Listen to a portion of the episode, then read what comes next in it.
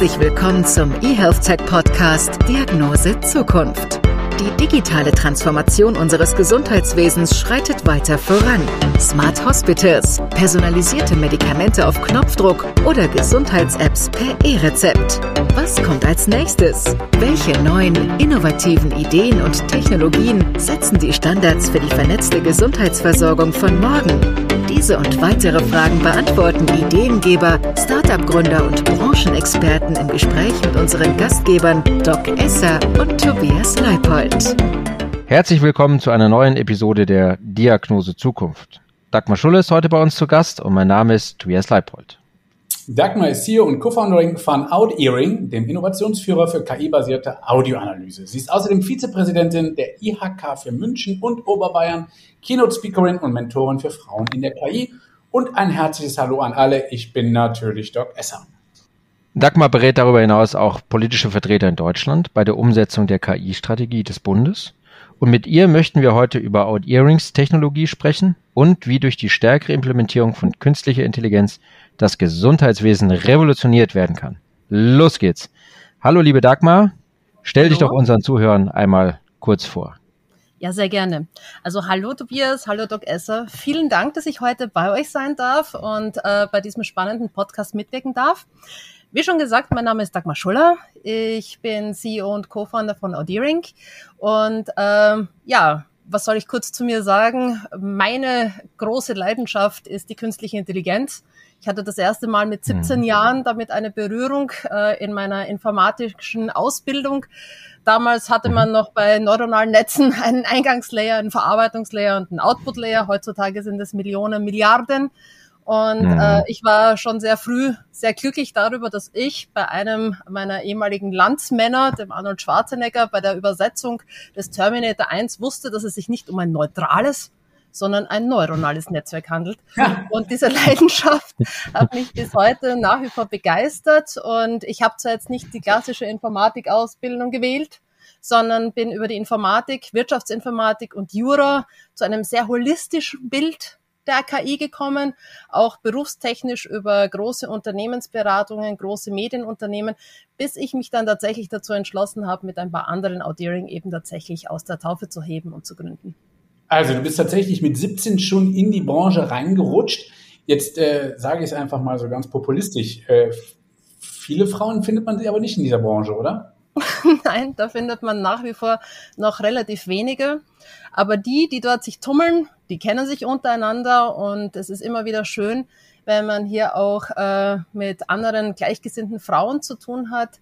Aber natürlich stört das überhaupt nicht, wenn da auch noch mehr Männer da sind. Ganz im mhm. Gegenteil, man hat eigentlich auch immer eine sehr, sehr gute Plattform und es ist sehr schön, dass sich aber der Trend auch sehr stark in Richtung Frauen- und MINT-Berufe hin entwickelt.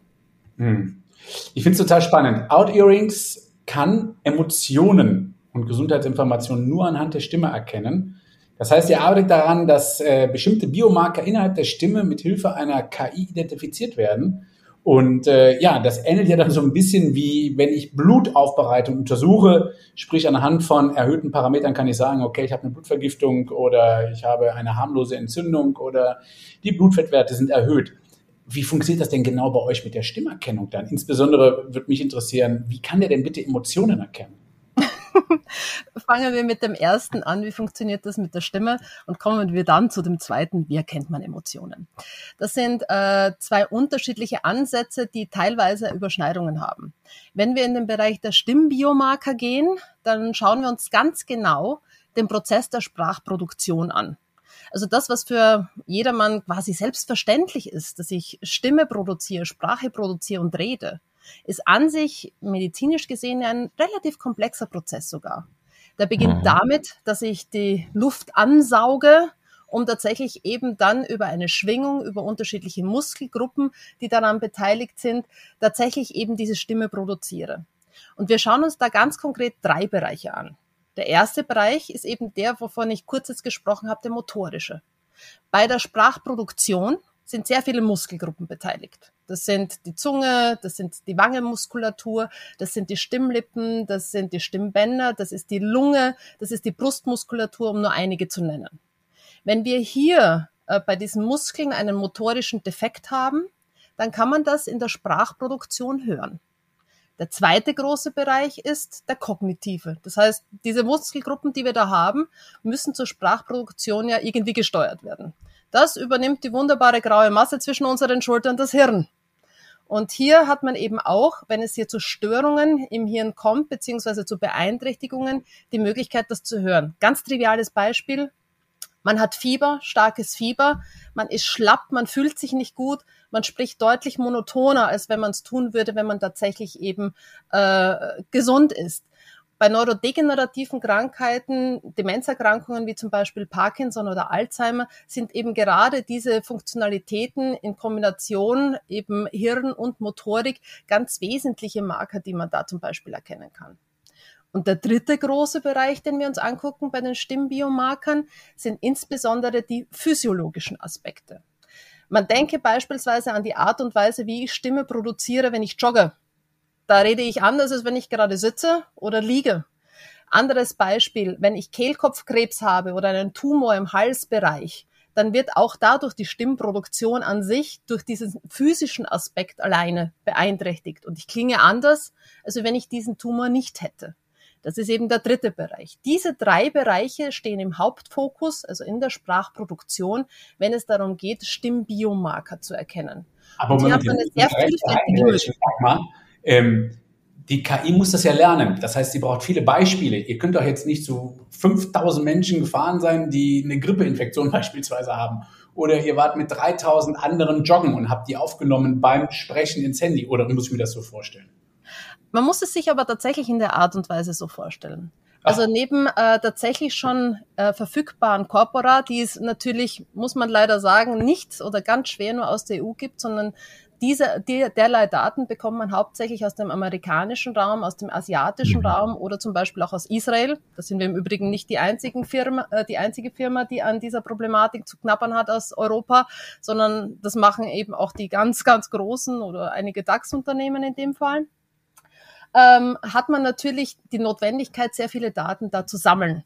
Und das geht einerseits dadurch, äh, dass man eben versucht, eine automatisierte äh, Variante zu bekommen, wie man diese Daten sammelt. Das heißt, Leute dazu aufruft, Datenspenden abzugeben mit normierten Sprachtests, aber eben zum Beispiel auch ein Audiotagebuch zu führen und man bedient sich aber auch hier nochmal der KI im Bereich der äh, Sprachsynthetisierung. Hier gibt es zum Beispiel äh, sogenannte GANs, äh, die tatsächlich damit arbeiten, äh, äh bestimmte Daten nochmal zu reproduzieren, um eine größere Masse auch daran zu haben, an welchen Daten man lernen kann.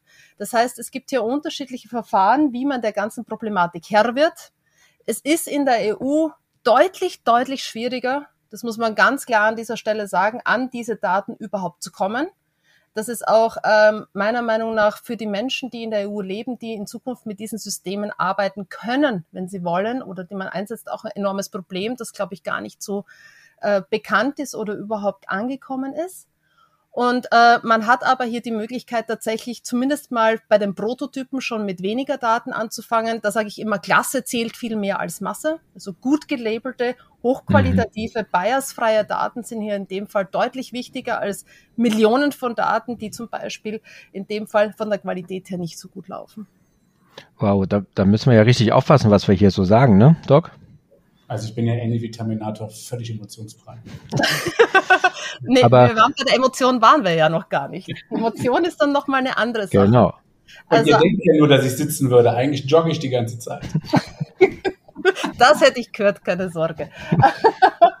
Nein, das kann man tatsächlich ganz gut messen. Äh, bei der Emotion haben wir nochmal eine andere Variante. Ähm, da gucken wir uns nicht nur diese drei Bereiche an, die ich vorher schon äh, angesprochen hatte, um eben auf Basis von normierten Sprachtests tatsächlich diese Marker erkennen und auch verstehen zu können. Also das Verstehen ist ein ganz wichtiger Prozess dabei, sondern bei der Emotion ähm, haben wir kontinuierliche äh, Ansätze, die wir, äh, die wir hier verwenden. Das heißt psychologische Modelle, insbesondere beispielsweise die Appraisal-Theorie, wo wir eben durch den Grad der Erregtheit oder die Valenz oder auch die Dominanz in der Stimme unterschiedliche Emotionszustände zuordnen können. Und diese Emotionszustände, die werden überwiegend gelabelt von, von Menschen tatsächlich. Das heißt, so, das nennt sich in der Fachsprache annotiert. Man hört sich da dieses Snippet an, dieses Audiosnippet und sagt dann tatsächlich, wie man selber das empfinden würde, welche Emotionen man dann selber empfindet. Da gibt es dann natürlich auch noch Cross-Validierungen und Checks. Das heißt, dass man auch guckt, wie gut funktioniert die Annotation an sich, wie gut ist der jeweilige Annotator. Und auch hier gibt es dann auch schon KI-basierte Ansätze, wo man tatsächlich in den Bereich des Similarity Clusterings oder ähnliches geht, um auch nur noch die relevanten zu annotierenden Daten dementsprechend zu nehmen. Das heißt auch hier effizientere Verfahren. Aber die Emotionserkennung ist in diesem Bereich etwas, das ist natürlich deutlich höchst persönlicher, als wenn ich eine entsprechende Dysfunktionalität äh, in der Motorik, in der Sprachproduktion erkenne. Und hier gibt es immer wieder die Möglichkeit, natürlich äh, nachzujustieren in dem Bereich. Aber auch in dem Bereich gibt es sehr gute Corpora, wo man prinzipielle Prototypen, wenn man sich für diese Thematik interessiert, äh, erkennt. Und man muss hier im medizinischen Bereich prinzipiell sagen, wir haben mit der Audioanalyse eine Methode, die ist sehr effizient, weil wir dafür nur einen Sensor brauchen, das ist das Mikrofon. Aber, großes Aber an der Stelle, ähm, je genauer man natürlich eben in diesen Bereich einsteigt, umso mehr suggeriert sich auch die Multisensorik an dieser Stelle. Das heißt vor allem die Kombination auch anderer Verfahren, ob das jetzt der visuelle Bereich noch dazu ist oder ob das eben andere Daten sind, mit denen eben diese Audiodaten noch zusätzlich kombiniert werden um das bestmögliche Ergebnis zu erzielen. Das wäre meine nächste Frage gewesen. Du hast es ja gerade schon ein bisschen angerissen für den Gesundheitsbereich, aber wo seht ihr euch? Was sind denn eure Ziele, dass ihr im Prinzip die Sprache so detektieren und analysieren könnt?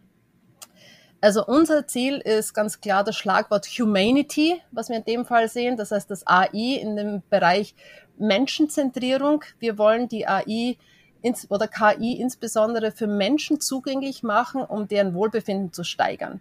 Und zwar in der Art und Weise, dass wir eben das Audiosignal so verarbeiten können, dass äh, der Mensch selber entscheiden kann, äh, inwieweit er eben seine Daten nicht nur preisgibt, sondern auch mit diesen Daten arbeitet, aber dass er sozusagen über diese Digitalisierungsvariante jederzeit und von überall aus die Möglichkeit hat, schon bestimmte Informationen für sich abzugreifen. Natürlich ist im nächsten Schritt die Variante, in welcher Art und Weise baue ich dieses, diese Technologie ein. Und da sind wir nicht diejenigen, die äh, ein Endkonsumentenprodukt entwickeln werden, sondern wir stellen unsere Technologie anderen Unternehmen, die ein Endkonsumentenprodukt entwickeln, zur Verfügung, um eben genau da in dieser Kombination für den entsprechenden Lebensstil äh, das zur Verfügung zu stellen. Wenn wir im Gesundheitsbereich uns befinden, beispielsweise ähm, nehmen wir die Telemedizin, gäbe es natürlich die Möglichkeit, die Technologie so einzusetzen, dass man während einer Online-Sprechstunde neben dem Arzt auch aus dem Gespräch sozusagen entsprechende Biomarker ziehen kann oder auch den Emotionszustand äh, sich anzeigen lassen kann, um beispielsweise eine zusätzliche Validierung zur eigenen Diagnose zu haben oder auch nochmal zusätzlich dem Patienten die Möglichkeit zu geben, mehr an Informationen äh, dem Arzt schon vorneweg zu schicken, über die zum Beispiel Aufnahme von Audiotagebüchern, als der theoretisch überhaupt Zeit hätte, während der Sprechstunde in der Behandlung vorzunehmen. Das heißt, für mhm. beide Varianten ist unser Ziel tatsächlich, die Arbeit deutlich zu verbessern, zu erleichtern und äh, validere Ergebnisse zu erzielen. Mhm. Also bevor wir da gleich, da fragen wir gleich auf jeden Fall nochmal nach und ich würde mich freuen, wenn wir da nochmal tiefer reingehen. Ich kenne es nur von einem Projekt, was sich mit ADHS für Erwachsene beschäftigt, die auch über so Sprachtests gehen und habe mich schon immer mhm. gefragt, wie das geht. Ähm, Würde mich einfach nochmal interessieren, ihr seid da ja wirklich weit und äh, habt da eine sehr konkrete Vorstellung. Wie bist du eigentlich auf die Idee gekommen, dann dich mit diesem Bereich zu beschäftigen, beziehungsweise das dann tatsächlich auch in einem Unternehmen wie Out-Earing äh, ins Leben zu rufen? Also wir haben den Audioanalysebereich immer sehr holistisch gesehen. Man kann natürlich das auch ganz punktuell sehen und zum Beispiel sagen, ich entwickle jetzt einen, äh, eine Anwendung, was weiß ich, nur für den Callcenter-Bereich oder ich entwickle nur eine Anwendung für eine spezielle Krankheit, wo ich mich damit auseinandersetze. Unser Ansatz war immer, äh, dass das Audiosignal sehr holistisch ist. Das kommt eben auch aus der Emotionserkennung, weil Emotion sich immer entwickelt. Das ist nicht etwas, was einfach grundlos oft da ist, sondern äh, es gibt oft einen Auslöser, warum ich mich ärgere. Es gibt oft eine, eine bestimmte Sache, warum ich mich jetzt freue. Und das ist ein Punkt, der sich permanent verändert. Und insofern war es für uns auch immer klar, dass wenn wir hier mit einem sehr guten System arbeiten wollen, das tatsächlich eben äh, den Lifestyle auch abbildet, dann müssen wir hier holistisch rangehen. Und das war der Punkt, warum wir eben auch äh, Audiering gegründet haben. Äh, eigentlich kommt die Idee schon, muss man ganz ehrlich sagen, aus der Mitte der 80er und wurde wie so vieles aus Hollywood getriggert mit einer ja fantastischen Vorstellung. Und in unserem Fall war das tatsächlich die Serie, ich weiß nicht, ob ihr die kennt, Knight Rider. Ja, da war äh, dieses wunderbare Auto, der Kit und der David Hasselhoff als Protagonist. Der David Hasselhoff hat eigentlich keinen wirklich interessiert, darf man nicht laut sagen. Aber viel spannender war eben dieses Auto, der Kit der nicht nur das verstanden hat, was der David gesagt hat, sondern vor allem, wie er es gesagt hat. Also er konnte raushören, ist der verärgert, er konnte raushören, ist der schläfrig und hat aus dem sozusagen intelligent suggeriert, ob man nicht in den Auto-Cruise-Mode umschalten möchte. Ja. Und das fanden wir so spannend, diese, diese Maschine, die einen versteht, die auch sogar eine gewisse Ironie sogar abbilden kann oder manchmal so tut, als ob sie das gar nicht verstehen würde. Und ähm, das hat eigentlich die gesamte Idee getriggert, wie es dazu kam, dass es Audiering überhaupt gibt. Und ähm, früher wurde es oft auch im universitären Bereich sehr stark belächelt und auch oft gesagt, ey, ihr macht da Esoterik mit Hidden-Markov-Modellen, ja. Aber im Grunde genommen ist es eine ganz logische Erweiterung zur klassischen Spracherkennung, also was jemand sagt. Und äh, wie es jemand sagt, transportiert oft viel mehr an Information als das Was noch dazu. Und deswegen kann man das an sich gar nicht trennen. Und deswegen auch unser Ansatz, holistisch an die ganze Sache heranzugehen und aus mehreren Bereichen nicht nur die Daten zu generieren, die den Alltag abbilden, sondern in Summe die Verknüpfung dieser Synergien äh, tatsächlich zugänglich zu machen. Und so kamen wir tatsächlich auf die äh, Idee dann aus der Universität heraus, also wir sind ja auch eine Ausgründung der Technischen Universität München, ähm, und die Gründer sind eigentlich alle diejenigen gewesen, die mit der Machine Intelligence and Signal Processing Group wirklich auch international ein hohes wissenschaftliches Renommee gesetzt haben, gerade in diesem Bereich Effective Computing. Und wir haben gesagt, okay, wir trauen uns das zu, Spracherkennung wird unserer Meinung nach von den großen Firmen gelöst werden, die tatsächlich praktikabel das machen müssen. Aber die intelligente Sprachanalyse, da ist es ein sehr interdisziplinäres Feld zwischen Psychologie, mhm. Linguistik, Phonetik, Akustik. Das ist etwas, da gibt es viel zu tun und da trauen wir uns zu, einen wesentlichen Beitrag zu liefern. In der Praxis auch. Springen wir nochmal zurück ins Gesundheitswesen, liebe Dagmar. Oh ja. Mhm. Mhm. Äh, wie genau sind denn da eure Befunde und was wiederum ergibt sich daraus? Also, ich weiß eben, eure KI, die schneidet Stimmsignale mit und registriert die Frequenz, die Lautstärke, Atempausen, das Zusammenspiel von Vokalen und Konsonanten. Aber was bringt mir das, beziehungsweise was bringt es dem Patienten? Und äh, ja, wie versichert ihr euch, dass es denn wirklich die Diagnose trifft, die der Patient hat? Also wir haben bei uns äh, die unterschiedlichen Bereiche in unterschiedlichen Reifegraden. Das muss man ganz klar sagen. Im kommerziellen Bereich beispielsweise, was die Emotionserkennung anbelangt, sind wir im Callcenter-Bereich äh, sehr, sehr stark und sind dort auch in einer Produktreife, wo man eine sehr hohe Erkennungsleistung bekommt. Das heißt auch tatsächlich im praktischen Betrieb immer mal wieder die Validierung bekommt, wie gut das System in dem Bereich ist. Im äh, Gesundheitswesen oder diagnostischen Bereich äh, ist einiges noch sehr stark im prototypischen Bereich. Das heißt, hier zeigen die Prototypen sehr gute Ergebnisse. Das heißt, die sind auch über den Proof of Concept, dass es prinzipiell funktioniert, hinaus. Aber natürlich gibt es da auch noch entsprechende Ab, äh, ähm, Abschnitte oder Bereiche, die man verbessern muss. Und man muss ja bei KI immer eins tatsächlich sagen. Es ist eine Wahrscheinlichkeit, eine Erkennungsleistung, die unter bestimmten Bedingungen äh, passiert. Und was wir versuchen, ist tatsächlich, dass wir nicht in, unter Laborbedingungen arbeiten, sondern im echten Bereich. Und da hat man natürlich mit der Akustik ähm, einige Herausforderungen, beispielsweise Hintergrundgeräusche oder diverse andere Dinge zu eliminieren, äh, das Signal zu verstärken und auch hier nochmal genauer zu gucken. Und wir haben hier zum Beispiel äh, auch unterschiedliche Klassenprobleme. Nehmen wir Parkinson. Ja, ich glaube, das ist ein sehr plakatives Beispiel.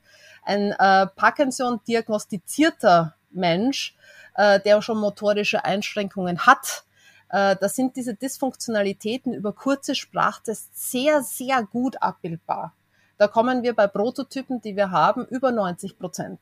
Aber natürlich ist hier äh, die Frage, wie kommen wir äh, in eine frühere äh, Methode rein, also in einen früheren Zeitpunkt, weil das Spezielle in dem Bereich natürlich ist, eine möglichst frühe Diagnose zu bekommen, auch in dem Bereich zum Beispiel Mild Cognitive Impairment. Ja, äh, wo habe ich Risikogruppen, die möglichst äh, oder die herauszufiltern, die höchstwahrscheinlich dann an einer Demenz erkranken, um diese Erkrankung möglichst frühzeitig zu bekommen und möglichst frühzeitig schon gut therapieren zu können. Und in diesem Bereich haben wir mit Audio die Möglichkeit, äh, über relativ wenig Informationen ähm, Verläufe uns anschauen zu können und diese Dysfunktionalitäten auch erkennen zu können. Natürlich validiert die dann im Nachgang nicht das System, sondern der Arzt. Ja, aber es ist ein guter Trigger vorneweg mal zu sagen, hey, du bist nicht nur in dieser Zielgruppe aufgrund diverser äh, familiärer Vorbedingungen, äh, Risikogruppe, weil ich Vorerkrankungen oder anderes habe, sondern es tut sich hier tatsächlich was. Bitte geh zum Arzt und lass es abklären, ob das jetzt gar nichts ist oder ob du unter Umständen vielleicht sogar einen leichten Schlaganfall hattest, von dem du gar nicht mal gemerkt hast, dass du ihn hattest, äh, um tatsächlich festzustellen, da hat man ein Problem. Mhm. in diesen Bereich wollen wir sehr stark auch reingehen, um möglichst früh eben Patienten herausfiltern zu können und dadurch eine deutlich bessere Therapie zu ermöglichen. Ja, Dagmar, ich glaube, ihr versucht das auch im Bereich auf Corona einzusetzen, aber kannst du uns vielleicht kurz nochmal sagen, jetzt nehmen wir mal äh, Parkinson oder ich glaube Depressionen seid ihr auch recht stark unterwegs. Ähm, wie, wie läuft denn das konkret? Muss der Patient da bestimmte Silben sagen oder darf er da einfach losreden oder ähm, wie, wie geht es ganz konkret? Kannst du uns das kurz beschreiben? Genau. Also wir haben eine Plattform entwickelt, die speziell für diese Studien zur Verfügung steht. Die heißt momentan unter dem Working Title noch AI Soundlab. Und das ist eine äh, Plattform, die unterschiedliche normierte Sprachtests hat. Jetzt sind natürlich nicht alle Sprachtests relevant für eine entsprechende Krankheit. Manche für, sind für manche Krankheiten besser als andere geeignet. Und hier sind wir eben sehr stark dabei, die relevanten über Tests vorneweg jeweils herauszufiltern. Das heißt, wenn ich in den Bereich Mild Cognitive Impairment gehe oder in den Bereich eben Parkinson gehe, nehme ich andere Sprachtests als äh, tatsächlich im Bereich Covid. Ja, im Bereich Covid haben wir zum Beispiel zwölf Marker herausfinden können, die relevanter oder signifikanter sind als andere, die über diese Sprachtests äh, gefunden werden können. Beispielsweise das Sprechpauseverhältnis. Ein sehr stark an Covid-19 erkrankter Mensch hat äh, kaum die Möglichkeit, lange am Stück zu sprechen der muss sehr oft eine Pause machen. Und da haben wir zum Beispiel festgestellt, dass es ein Verhältnis von fast eins zu eins gibt, wenn der starke Symptome hat. Und während der Krank des Krankheitsverlaufes dann öfter mal eins zu drei oder eins zu fünf hat. Aber nicht wie ein gesunder Mensch auch eins zu zehn oder eins zu 15 Verhältnisse machen kann. Äh, und natürlich ist dann äh, äh, ein Sprachtest wesentlich, um das herauszufiltern, der das genau kann. Das heißt, ich lasse hier zum Beispiel Personen von 1 bis 60 zählen oder lasse einen Text vorlesen am Stück, wo man eben dementsprechend sehen kann, wie lang kann der denn überhaupt vorlesen oder wann muss der denn das erste Mal äh, atmen, bis er tatsächlich bis 60 gezählt hat. Ja. Mhm. Der zweite Bereich hier sind zum Beispiel Obertonfrequenzen, wo wir hier bei Covid-19 positiven äh, Personen äh, deutlich stärkere Schwankungen festgestellt haben als bei Covid-negativen Personen. Das heißt, auch hier gucke ich, wo kann ich mit welchem Test diesen Marker am besten abgreifen. Im Fall von Covid-19 ist es zum Beispiel, dass ich ein mm oder ein mm möglichst lange halten kann. Ja. Gleichzeitig habe ich aber auch, wenn ich zum Beispiel ähm, bei Covid-19 die Problematik habe, dass ich schwerer atme, ähm, nehme ich paralinguistische Merkmale dazu, das heißt ein forciertes Husten zum Beispiel oder auch Lachen, was in dem Bereich sehr ähnlich ist dem Husten, um hier eben festzustellen, habe ich hier diese Frequenzschwankungen, hat diese Person Schwierigkeiten beim Ein- und Ausatmen? Und in welcher Art und Weise ist das jetzt rauer oder weniger rau, was ich eben auch aus dem Signal hören kann. Und dann stellt man diese Tests entsprechend zusammen um eben gerade für eine entsprechende Krankheit dann diese Marker besonders gut abgreifen zu können, die man vorneweg identifiziert hat. Finde ich natürlich sehr heroisch äh, aus meiner Sicht, weil ähm, ich mir vorstellen könnte, dass sich ja dann eben auch viele respiratorisch-virale Erkrankungen ja auch extrem ähneln. Also beispielsweise kann ja eine schwer verlaufende Influenza genau die gleiche Symptomatik machen wie eine schwer verlaufende Corona-Infektion, das heißt mit langen Sprechpausen und ähnlichem. Aber da seht ihr dennoch das Potenzial, dass man das irgendwann mal auseinander differenzieren kann. Ja, durchaus. Also man hat natürlich Überlappungen, da gebe ich dir absolut recht, wie zum Beispiel eben äh, beim Sprechpauseverhältnis, aber beispielsweise können wir doch durchaus Unterschiede erkennen zwischen einem Corona-Husten in der überwiegenden Mehrheit zu einem Influenza-Husten. Mhm. Und es macht dann tatsächlich die Kombination der Marker aus, die eine höhere Wahrscheinlichkeit dann für Corona ausgibt als für eine Influenza. Mhm, super genial. Mhm. Liebe Dagmar, was uns nochmal auch äh, brennend interessieren würde, wo du ja jetzt hier dich so stark auch mit der KI einsetzt und du stehst ja auch, wenn wir es richtig wissen, in relativ engen Austausch mit der mit der Bundespolitik und man sieht ja bei euch jetzt auch, was mit KI tatsächlich auch gemacht werden kann. Und ähm, hast du denn das Gefühl, dass das Thema künstliche Intelligenz immer noch mit so auch negativen Gefühlen verbunden ist oder eher mit Angst? Oder hast du das Gefühl, dass wir uns einerseits als Bevölkerung, andererseits auch als Politik doch mehr und mehr öffnen? Teils, teils. Ich habe sowohl negative als auch positive Erfahrungen, wie es so immer so schön ist im Leben, äh, machen müssen, sowohl mit politischen Entscheidern, aber eben auch mit äh, Verbänden oder mit Interessierten. Ähm, man muss ganz ehrlich sagen, dass nach wie vor die Tendenz eher etwas negativ ist, sehr zu meinem Leidwesen, weil ich denke, dass wir uns dadurch ähm, als Bevölkerung mehr ins eigene Fleisch schneiden und genau das bekommen, was wir nicht wollen, als dass wir hier eine positive Chance sehen. Wenn ich beispielsweise mit politischen Entscheidern, die noch nicht so stark im Thema drin sind, spreche, wird mir als erstes immer wieder äh, gesagt, ja, aber wie kann ich denn für die Zivilbevölkerung ähm, verhindern, dass die beispielsweise durch diese diagnostischen Geschichten oder Therapiegeschichten schlechtere Konditionen beim Versicherungsvertrag bekommen oder diverse andere Dinge. Mhm. Das muss man doch regulieren. Oder was ist, wenn dieses System falsch entscheidet? Das muss man doch regulieren. Und wir leider hier eine sehr starke Überregulierungstendenz haben. Und gerade in einem solchen Bereich wie KI, wo das Momentum zählt, wo wir unter einem sehr starken Wettbewerbsdruck stehen, auch global gesehen, tun wir uns damit keinen Gefallen. Und ich sage nicht, dass man KI nicht auch missbräuchlich nutzen kann. Natürlich, ja, wie alles andere auch. Ich kann aber auch ein Messer missbräuchlich nutzen und damit jemanden erstechen, ja, hm. und nicht nur die Butter aufs Brot schmieren. Und der Punkt ist einfach der, man muss einfach das ganze Bild an der Stelle sehen. Und gerade wenn es um das Thema Ethik geht, um das Thema Sicherheit geht, um das Thema Fairness, Nachhaltigkeit, äh, ich sage jetzt auch zum Beispiel äh, im Bereich Klimawandel Sustainable AI, wo es darum geht, Modelle möglichst energiesparend zu entwickeln muss man tatsächlich die Möglichkeiten nutzen, die man hat. Und wenn man die überreguliert, läuft man Gefahr, genau das zu bekommen, was man eigentlich nicht will. Aus dem simplen Grund, dass derlei Systeme auf jeden Fall eingesetzt werden. Und ich glaube, es ist äh, ähm, tatsächlich ein Wunschtraum zu denken, dass sie nicht schon eingesetzt werden. Aber eben man dem eigenen Land oder der eigenen Bevölkerung die Chance nimmt, tatsächlich daran zu partizipieren. Und wie ich eingangs schon gesagt habe, ich kenne sehr viele große Unternehmen, die das ganz das gleiche Problem haben wie die KMU-Unternehmen, die in dem Bereich sehr innovativ tätig sind.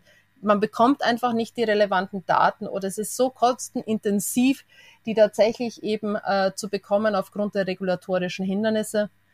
Jetzt ist auch noch diese äh, EU-KI-Verordnung in der Diskussion, die hm. meiner Meinung nach, wenn sie so kommt, wie sie jetzt ist, der absolute Todesstoß ist für diese Innovationen, gerade eben im Gesundheitsbereich. Okay.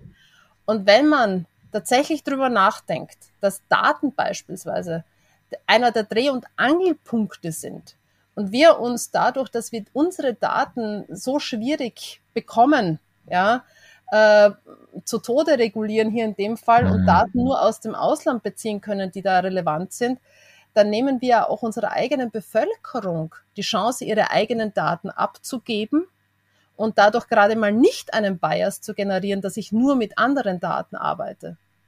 Man hat sonst wahnsinnig viele Diskussionen über, ach, sind da genügend Männer in diesem Datensatz oder genügend Frauen in diesem Datensatz?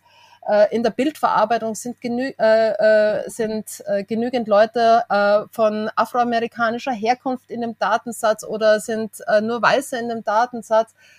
hier machen wir uns überhaupt gar keine Gedanken, ob wir überhaupt in unseren eigenen Daten für die Systeme, die wir verwenden wollen, überhaupt Eingang finden. Und ich glaube, man muss auch in diese Richtung denken, dass wir uns selbst hier eine Chance verbauen, wenn wir das nicht endlich positiv sehen, und dass wir, wenn wir diese Systeme einsetzen wollen und wenn wir es nicht tun, tut es jemand anderer, doch darauf achten sollen, dass wir eine entsprechende Repräsentanz da auch haben. Und äh, man sollte deutlich mehr Konstruktivismus hier leiten lassen, also mehr eine Politik der äh, Innovationen machen als eine der Sanktionen. Und dafür kämpfe ich sehr stark. Ja, das ist genauso. Also ich glaube, da reglementieren wir uns irgendwann noch zu Tode. Und äh, ich glaube auch, Tobi ist da ganz deiner Meinung dass wir da, glaube ich, die Innovationen vorrangig behandeln sollten und nicht irgendwelche ja, Ängste vor KI und Digitalisierung. Wo würdest du euch denn gerne sehen? Äh, wo siehst du das Potenzial und äh, hast du das Gefühl, du kannst mit eurer Technologie das Gesundheitswesen vielleicht sogar ein bisschen revolutionieren? Also ich sehe uns sehr gerne als die Firma, die äh, den ersten Schritt gemacht hat und auch tatsächlich die Möglichkeiten aufgezeigt hat, wie man tatsächlich KI positiv für den Menschen für ein gesteigertes Wohlbefinden eingesetzt hat. Ich hätte wahnsinnig gerne, dass man unsere drei Wellen, das Logo damit verbindet. Ah, das ist qualitativ hochwertige KI-Technologie, ethisch sauber, fair aufgesetzt, zum, mit einem Sicherheitslabel sozusagen auch, dem kann ich vertrauen und das hilft mir tatsächlich weiter, weil ich auch selber entscheide, wie weit ich gehe und wie weit ich diese Technologie nutze, ich als Mensch. Und äh, ich möchte auch, dass diese Technologie uns ein Stück weit Freiheit gibt, uns auch mhm. selber besser kennenzulernen und selbst zu entscheiden, inwieweit wir tatsächlich eben beispielsweise im medizinischen Bereich auch Dinge tun. Man muss das auch situativ sehen. Ich denke, dass jemand, der gesund ist und dem es gut geht, ganz andere Bedürfnisse hat als jemand, der zum Beispiel sehr stark erkrankt ist. Der würde im Zweifel alles tun, um wieder zu gesunden. Und wenn ich dem dann ein Tool geben kann, dass es dem auch nur ein bisschen besser geht und der weiß, okay, ich kann selber aktiv dazu beitragen, glaube ich, kann das unglaublich wertvoll sein. Und äh, gerade in dieser Richtung sehen wir uns. Das wollen wir schaffen.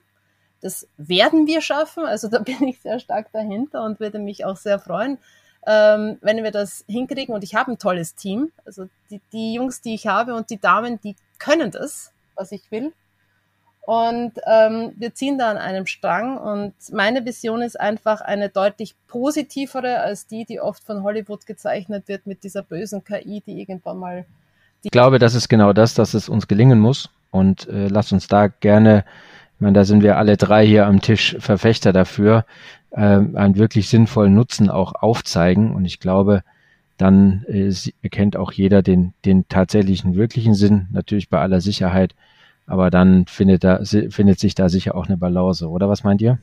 Ja, absolut. Also ich sehe es ganz genauso wie du, Dagmar. Ähm, äh, wir reden ja immer nur aus gesunden, also aus der Gesicht des Gesunden und sobald du eben krank bist, dann ja, greifst du nach jedem Strohhalm und je besser man dann eben aufgestellt ist, desto höher eben auch die Chancen der Heilung. Dagmar, zum Schluss würde mhm. ich aber dennoch bitte einmal fragen, hast du noch überhaupt eine analoge Gewohnheit und äh, lässt sich diese analoge Gewohnheit digitalisieren? Oh, ich habe viele analoge Gewohnheiten die lassen sich nur unterstützend analogisieren. Beispielsweise mache ich sehr gerne Yoga. Da freue ich mich zwar über die eine oder andere App, aber im Grunde genommen mache ich das auch für mich. Ähm, ich meditiere auch gerne, so 20, 25 Minuten pro Tag und gehe da gerne in mich und genieße vor allem auch die Natur. Das kann man nicht digitalisieren in der Art und Weise. Und äh, was man auch nicht digitalisieren kann, ist, dass man sich mit anderen Menschen ganz gemütlich bei einem Café trifft und sich einfach freut, dass man sich sieht und dass man sich gut austauscht. Und das ist auch gut so, finde ich. Genau. Genau so machen wir das. Das finde ich gut. Liebe Dagmar, zum Ende eines sehr spannenden Podcasts einmal wieder heute, äh, dürfen wir dir oder darf ich dir die letzte Frage dieses Podcasts wie immer stellen. Und die heißt, wie lautet denn deine persönliche Diagnose Zukunft? Meine persönliche Diagnose Zukunft äh, lautet, wir werden es schaffen, Vertrauen in Technologie zu entwickeln, größeres Vertrauen in Technologie zu entwickeln, als wir es jetzt momentan haben. Und wir werden es schaffen, im Einklang damit zu leben und uns besser zu fühlen. So, besser kann man eigentlich so einen Podcast nicht beenden. Vielen Dank, dass du dabei warst, Dagmar. Danke ebenfalls. So, das war eine neue Episode der Diagnose Zukunft heute mit Dagmar Schuller, CEO und Co-Founderin von Audioring und natürlich meinem lieben Freund Tobias Leipold und dem Ollen, dem jugendlichen Doc Esser. Vielen Dank, bleibt uns gewogen, bleibt gesund, auf bald. Tschüss. Wir hoffen, wir konnten Ihnen neue Denkanstöße geben und sind gespannt auf die nächste Episode Diagnose Zukunft. Was denken Sie, wie die Digitalisierung die Gesundheitsversorgung verändert? Wir freuen uns auf Ihre Meinung, neue Ideen und Gedanken. Schreiben Sie uns an redaktion.diagnosezukunft.de. Folgen oder bewerten Sie uns gern auf Spotify, Apple Podcasts, Google Podcasts, Podimo oder Deezer. Vielen Dank fürs Zuhören. Bleiben Sie gesund.